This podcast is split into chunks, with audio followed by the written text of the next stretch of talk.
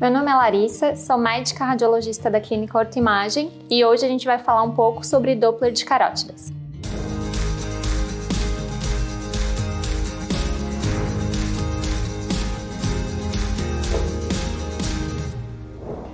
Então, primeiro eu vou explicar para vocês o que são as carótidas. As carótidas são artérias que passam na é, porção lateral do pescoço e elas têm como função levar o sangue do coração para o cérebro. A avaliação das carótidas, ela pode ser feita através do estudo de ultrassom. É o aparelho de ultrassom que a gente utiliza para avaliar as carótidas. É um exame simples, é, não tem mais desconforto para um paciente, não utiliza radiação nem contraste. O Doppler das carótidas ele é solicitado em várias situações.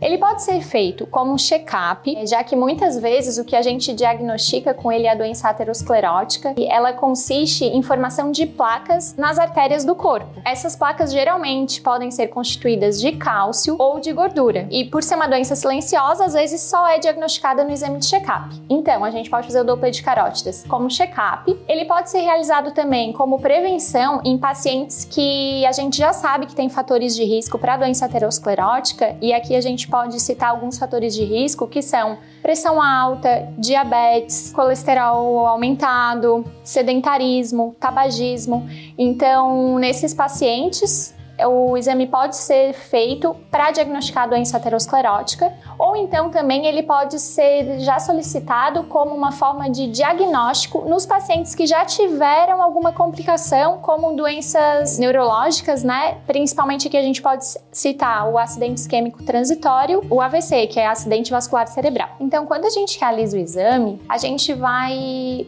poder diagnosticar a placa propriamente dita, então já tem a doença aterosclerótica, né? Ou também a gente consegue ver algumas coisas mais sutis, como eu posso citar para vocês o espessamento médio intimal, que ele é feito através de um software do aparelho de ultrassom, né? A gente mede a, é, a, essa camada média intimal e tem um valor de referência. Se é, esse valor estiver aumentado, isso prediz que o paciente tem um risco cardiovascular aumentado.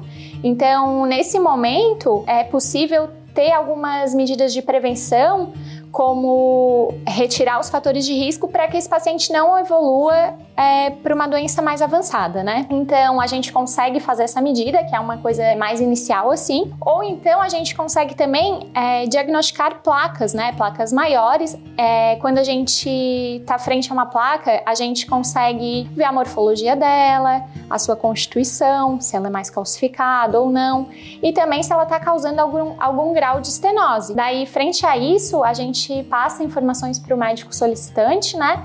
Do grau de estenose que essa placa está ocasionando, e daí vai ser tomado a conduta necessária para esse paciente. Placas que determinam uma estenose menor podem ser tratadas com medidas medicamentosas, né? E também mudança de retirar o tabagismo, praticar atividade física, tudo isso ajuda a que essa doença não progrida tanto, né? Ou então, quando a gente faz o diagnóstico de uma placa que está causando uma estenose mais importante, o paciente pode ser submetido a um tratamento cirúrgico ou endovascular com o objetivo de prevenir complicações neurológicas, como eu falei anteriormente, o acidente isquêmico transitório e o acidente vascular cerebral. Se você precisa realizar este exame, venha até a clínica Ortoimagem que nós iremos lhe atender. Muito obrigada por assistir este vídeo e até uma próxima!